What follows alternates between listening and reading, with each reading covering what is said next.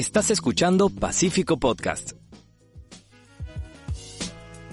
Hace dos años un estudio hecho por el Banco Interamericano de Desarrollo encontró que al menos la mitad de las empresas peruanas tenían dificultades para cubrir los puestos vacantes por falta de habilidades y los errores que cometían los postulantes. Hola, mi nombre es Oscar y en este episodio de Pacífico Podcast hablaremos sobre crecimiento profesional y cómo tener éxito cuando buscamos nuevas oportunidades de trabajo. Conversamos con Rosa María Bustamante.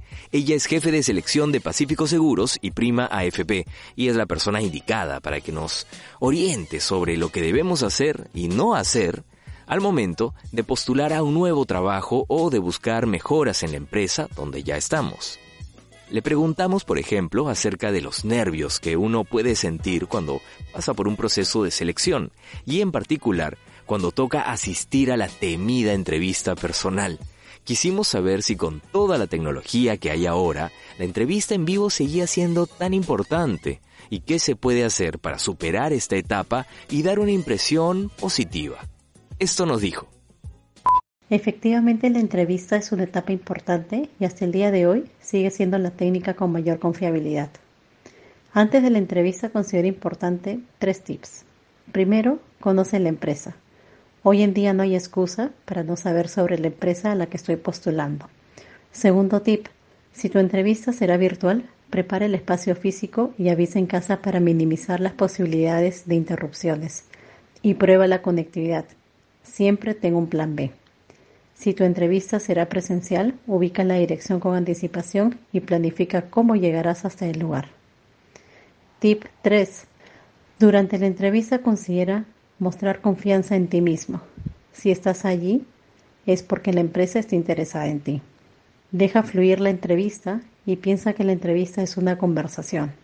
Debes de sentirte cómodo y también permitir que la persona te pueda hacer algunas preguntas. Excelente. Hay que prepararse, eso es clave.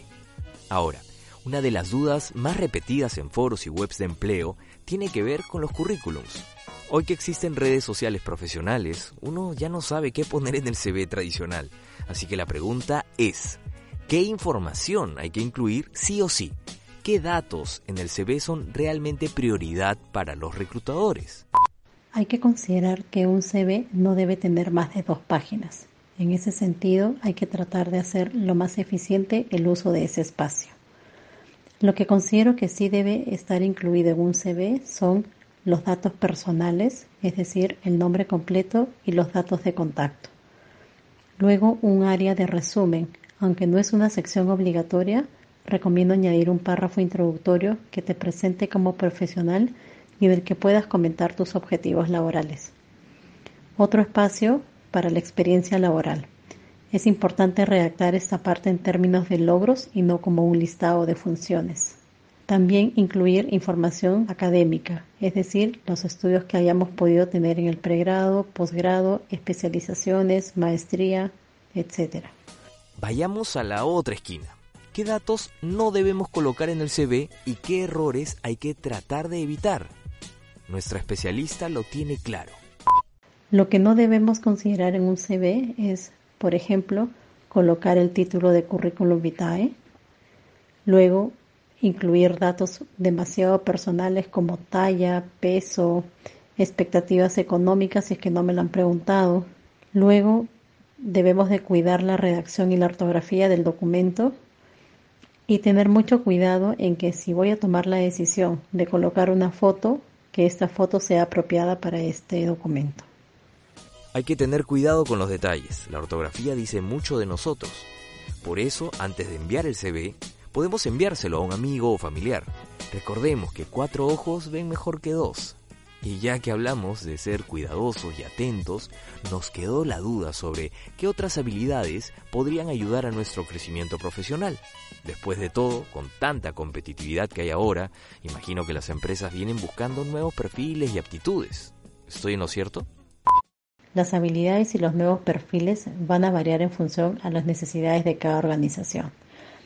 Puede darse el caso que una organización está en etapa de crecimiento o más bien decreciendo o tal vez transformándose en una organización ágil. Sin embargo, hay algunas habilidades que podríamos considerar comunes o transversales a muchas organizaciones. Y entre ellas les puedo mencionar la adaptación al cambio, flexibilidad, autoaprendizaje, resiliencia, pensamiento crítico y como perfiles que podríamos las organizaciones estar buscando se encuentran los perfiles digitales, perfiles ágiles, perfiles de data y analytics, entre otros. Ahora pongámonos en el caso de quienes ya tienen un buen tiempo trabajando en una empresa y creen que ya es hora de buscar un mejor puesto o asumir nuevas responsabilidades dentro de la compañía. ¿Qué sería lo mejor? ¿Tomar la iniciativa y hablar con el superior o esperar pacientes a que llegue la oportunidad? La mayoría de las veces voy a sugerir tomar la iniciativa, pero tengo que prepararme para esa reunión y eso implica analizar mi desempeño y mi situación en mi equipo de trabajo. Nos debemos preguntar, ¿tengo claro cuál es mi aporte a mi equipo y a la organización en la que estoy? ¿Qué buenos resultados he obtenido en los últimos 3, 6 o 12 meses? ¿Qué objetivos no he podido concretar y por qué? También me preguntaría qué retos quisiera asumir y por qué. ¿Qué competencias tengo para asumir ese nuevo reto?